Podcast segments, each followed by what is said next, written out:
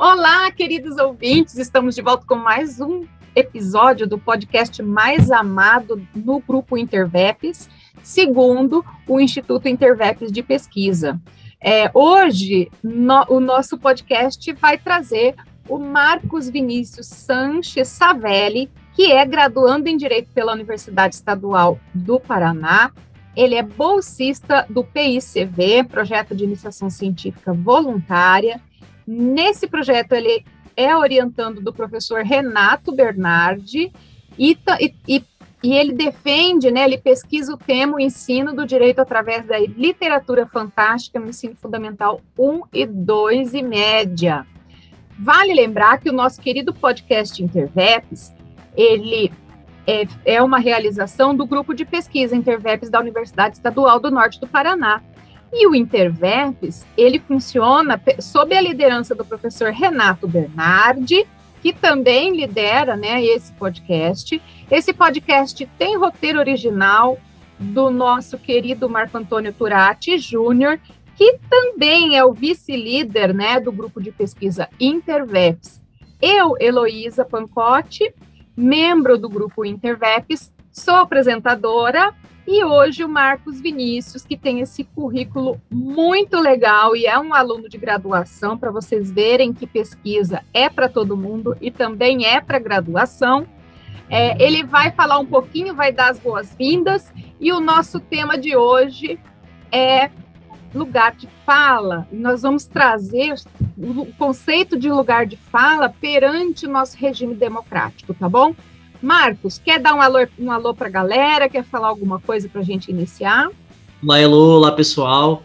Muito obrigado pelo convite. Estou muito feliz em estar aqui, principalmente para falar sobre temas que, que eu gosto tanto e que faz parte da minha pesquisa desde o primeiro ano, que é sobre direito, sobre arte. E principalmente sobre esse tema de lugar de fala, que foi onde eu comecei no feminismo, que é um conceito que está sempre aí na militância, nas pesquisas, em todos os lugares a gente sempre vê sobre o conceito de lugar de fala. Mais delongas, eu vou trazer aqui os questionamentos da última apresentação, né, em que o Matheus foi o monitor, é, e eu queria é, que você esclarecesse para gente quem é a criadora desse conceito de lugar de fala, Marcos? Porque a gente ouve falar, o BBB está aí, né? Se eu não falar de BBB, eu sou despedida pelo Turati, e todo mundo parece que utiliza e emprega essa, essa, essa expressão lugar de fala de uma maneira que me parece assim um pouco equivocada, ou talvez assim o uso irrestrito tenha feito com que esse termo lugar de fala tenha perdido um pouco a relevância ou até a, o, o significado, né? É, e, eu, e eu achei muito legal que, que o tema buscasse re, recuperar né, a essência daquilo que, que é mesmo o objeto da tese defendida pela professora Djamila, né? Então, é, quem é a criadora desse conceito do lugar de fala? E o que é lugar de fala? Bom, a criadora desse conceito é a Djamila Ribeiro. Ela é uma pesquisadora, escritora, ela é entusiasta em assuntos que envolvam vivências plurais de uma sociedade ela é mestra em filosofia também. É, ela é ativista, colunista da revista Mary Clary, ela é personalidade do amanhã pelo governo francês. Em tudo que ela faz, ela busca sempre aplicar sua personalidade, vivências como mulher preta, aplicando seus estudos e experiências e experiências vividas nessas áreas. Ela também é coordenadora da série de livros Feminismos Plurais, que é de onde vem também esse livro de O que é lugar de fala. Bom, o que, que é esse lugar de fala? Primeiro, a gente precisa entender que há uma necessidade das mulheres se autodefinirem, pois a mulher ela não é pensada a partir de si, mas em comparação ao homem. O preto é pensado pelo branco, o LGBTQIA+, pelo hétero, o trans pelo cis. Então, quem o define é aquele que o oprime. Então, esses passam a não existir para si, mas para o outro, como é o pensamento da, da Simone de Beauvoir também. Então, os homens negros e mulheres negras ficam implícitos e acabam não sendo beneficiários de políticas importantes, e estando, e estando mais apartados ainda de serem aqueles que pensam tais políticas. Então, deve-se analisar essas pautas de invisibilidade a partir de um olhar, um olhar interseccional. É, de acordo com o ponto de vista feminista, a experiência da opressão sexista é dada pela posição que a gente ocupa numa matriz de dominação, onde a raça, o gênero, a classe social, eles se interceptam em diferentes pontos. Assim, uma mulher é, negra, trabalhadora, ela não é triplamente oprimida ou mais oprimida do que uma mulher branca na mesma classe social, mas ela experimenta a opressão a partir de um lugar que proporciona um ponto de vista diferente. Por exemplo, não é porque uma mulher negra e uma lésbica são três vezes oprimidas que elas sofrem a mesma opressão. É um mosaico de multidimensionalidade. Então, a raça, o gênero, a classe, a sexualidade, até, elas se entrecruzam, gerando formas diferentes de, de, experienciar, de experienciar essas opressões, é, refutando a ideia de competição dessas opressões, né? Então, não há uma hierarquia de opressões nem preferência de luta. Então, a melhor forma de enxergar, enxergar a opressão e violência de um sistema opressor e violento é olhar a partir dos mais afetados, do que mais clamam por mudança. Por isso, o feminismo preto é a principal e mais completa e abrangente forma de estudo e mudança de sociedade como um todo. E melhorar o índice de desenvolvimento humano de grupos vulneráveis, ele deveria ser entendido como melhorar o índice de desenvolvimento humano de uma cidade, de um país, de um coletivo social, de um grupo, né, que seja, então, para isso, a gente deve nomear essa realidade, trazendo o, o visibilidade a, a, essa realidade que a gente vive. Então, a partir da teoria do ponto de vista feminista, é possível a gente falar de lugar de fala. É um reivindicar os diferentes pontos de análise e a afirmação de que um dos objetos do feminismo negro é marcar o lugar de fala de quem o propõe, é, a gente percebe que essa marcação ela se torna necessária para entendermos realidades que foram consideradas implícitas dentro da normatização hegemônica. Então, o falar ele não se restringe ao ato de emitir palavras, mas a poder existir. Então, pensamos o lugar de fala como refutar a historiografia tradicional e a hierarquização de saberes consequente da hierarquia social. E o que, que é isso? É e reduzir a teoria do ponto de vista feminista e lugar de fala somente a vivências seria um grande erro, porque aqui existe um estudo sobre como as opressões estruturais impedem que indivíduos de certos grupos tenham direito à fala, à humanidade. Então, o conceito de lugar de fala, ele não pode ser reduzido a experiências individuais, em vez delas refletirem sobre o lugar imposto que dificulta a possibilidade é, do direito à voz. Então, a partir da teoria do ponto de vista feminista, nós podemos entender também o lugar de fala. É, não pode haver uma desresponsabilização do sujeito do poder, aquele que fala, ele fala sempre a partir de sua localização social, seja a travesti negra, seja o homem branco cis. Mas falar a partir de lugares é também romper com essa lógica de que somente os subalternos falem de suas localizações. O, o lugar de fala ele passa a ser um pensamento de uma postura ética, como, pois, como diria a Rosane Borges, saber o lugar de onde falamos é fundamental para pensarmos as hierarquias e as questões das desigualdades. Então, não são os ativismos de lugar de fala que instituem o regime de autorização. Pelo contrário, se o conceito de lugar de fala se converte numa ferramenta de interrupção de vozes hegemônicas, é porque ele está sendo operado em favor da possibilidade de emergências de vozes historicamente interrompidas. Então, pensar lugar de fala seria romper com o silêncio instituído é, para quem foi subalternizado é, um movimento no sentido de romper com a hierarquia violenta. Eu, acho, eu acho bem importante isso que você falou. É, o professor Renato sempre fala. Ah, então quer dizer que uma mulher branca não pode pesquisar sobre feminismo negro, né? Não, claro que pode, né? Apesar de que a, a, ciência não encontra esse tipo de a ciência ela não encontra esse tipo de barreira. Contudo, é necessário é, pensar e reconhecer o seu lugar né, de privilégio que, que uma mulher branca tem e a, as questões é, que são particulares né, das mulheres pretas. Né? E aí, nesse sentido, você é, observando a vivência, o recorte social, o gênero, né? A, a, a, a, identidade sexual, a sexualidade, por assim vai, você consegue ter uma noção que te possibilite não reproduzir as vivências porém identificar os pontos, né, de opressão. Então eu acho muito legal é, que você que, que isso tenha sido trazido para o grupo de pesquisa, né? Porque nós aqui temos assim é, observado uma é, o, que o uso corriqueiro da expressão por pessoas que nem sempre conhecem né, a obra da professora Djamila é, fica, fica como, é, como a repetição automática, sem sentido, né? Pode acabar por destruir toda uma teoria, né? É, aqui, então, o que é lugar de fala, acho que você já definiu bastante, né? Então, eu queria perguntar para você, quem tem lugar de fala? Você pode trazer alguns exemplos? Bom, essa é uma questão muito complicada, que sempre é controversa, as pessoas sempre confundem quem tem lugar de fala, sempre falam, ah, você não pode falar porque você não tem lugar de fala disso. Bom, todas as pessoas possuem lugar de fala.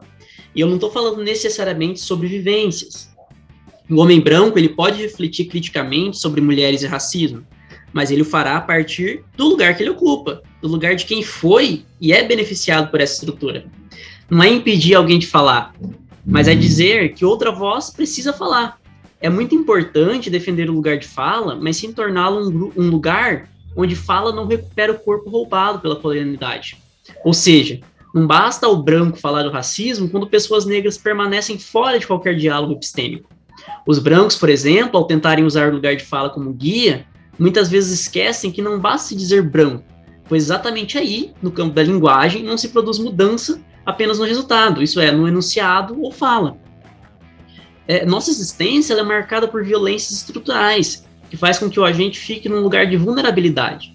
Viver na pele o sofrimento de cada grupo com vulnerabilidade é diferente do lugar que cada pessoa possui para falar sobre o assunto.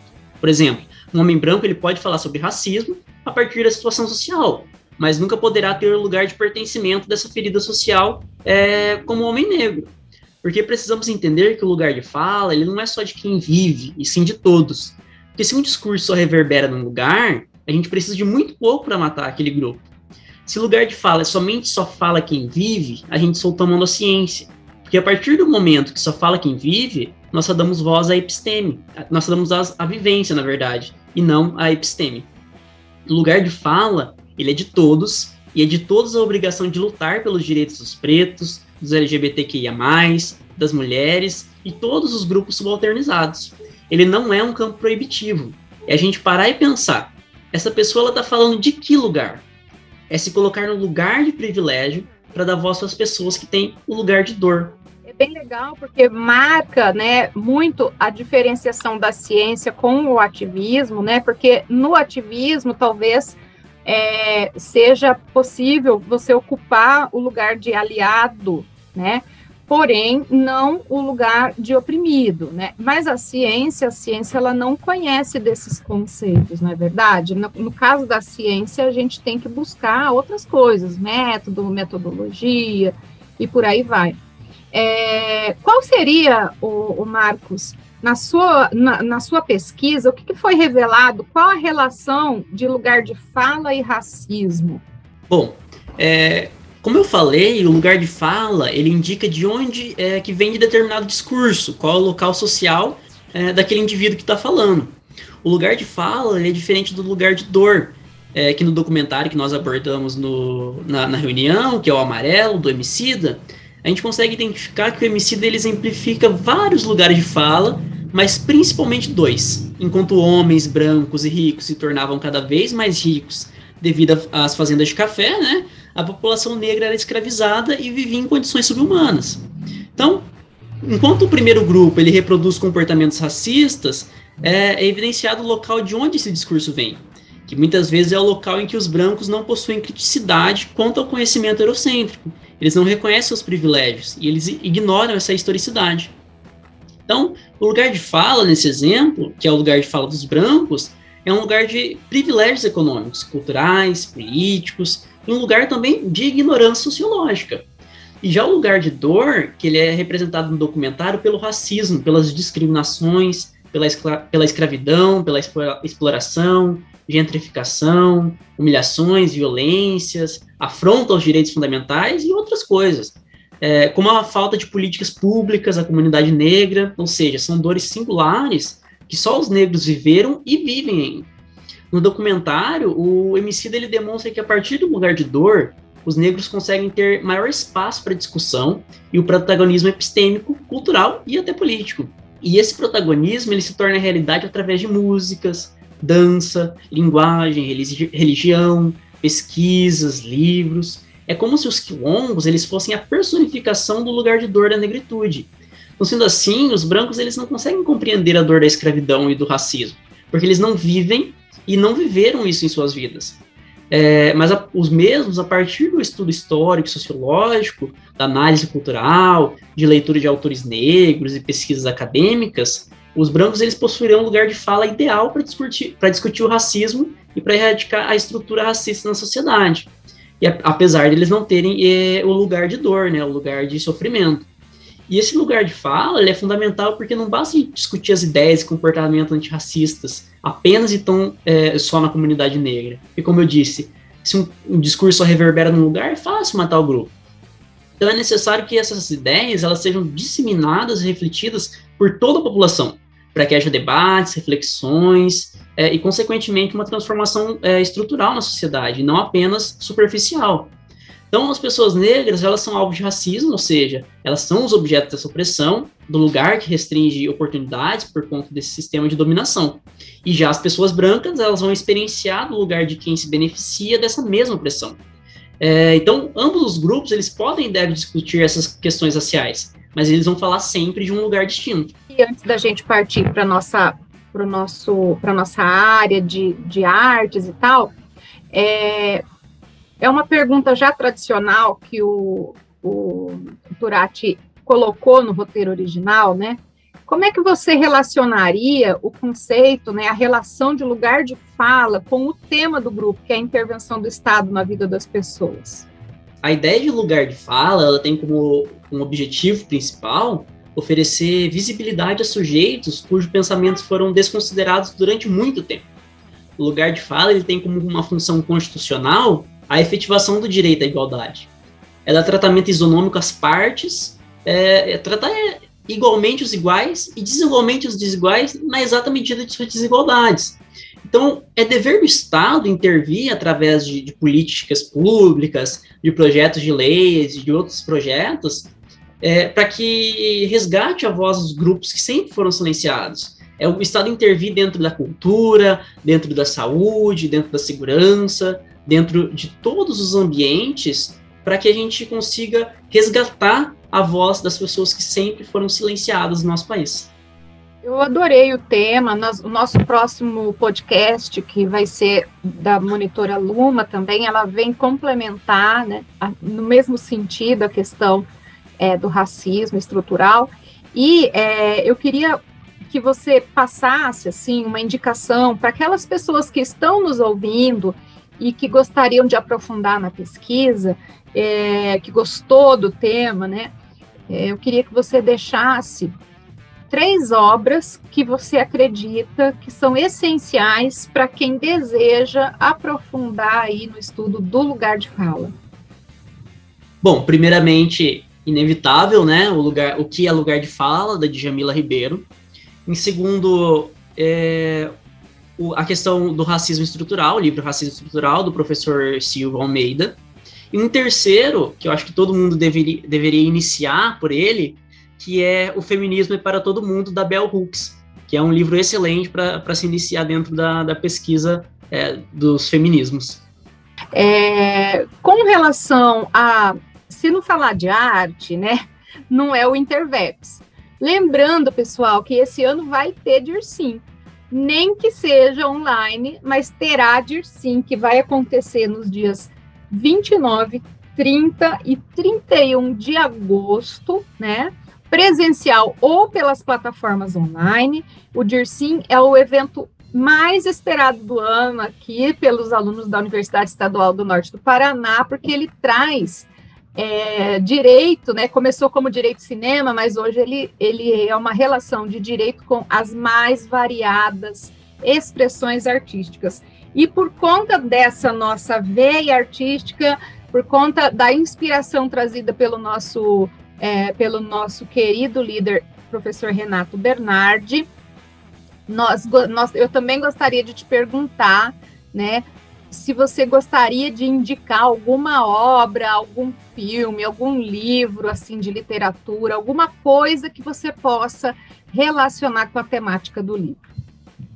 Bom, eu queria indicar o documentário, na verdade, um documentário e um livro, que é o documentário É o Amarelo do Emicida, que é muito bom, que fala sobre essa questão de vivências, de racismo, sobre o povo preto ocupar o seu lugar, o seu lugar que sempre foi dele. E o segundo é o livro O Avesso da Pele, que é do Jefferson Tenório, Jeffrey Tenório, que é um livro que fala também sobre vivências é, da pessoa preta, da, da pessoa viver na pele preta. O Avesso da Pele é um livro maravilhoso, ganhou alguns prêmios já ano passado, e eu acho que todo mundo vai gostar é, da leitura dele. O Amarelo, não engano, está disponível na plataforma Netflix, né? E, Isso. gente, é maravilhoso. Quem não assistiu, precisa assistir. Vai terminar as lágrimas, né? Não tem como. E um trabalho primoroso do Emicida. É, eu gostaria, Marcos, de agradecer você novamente por ter disponibilizado seu tempo é, para participar conosco da gravação desse podcast.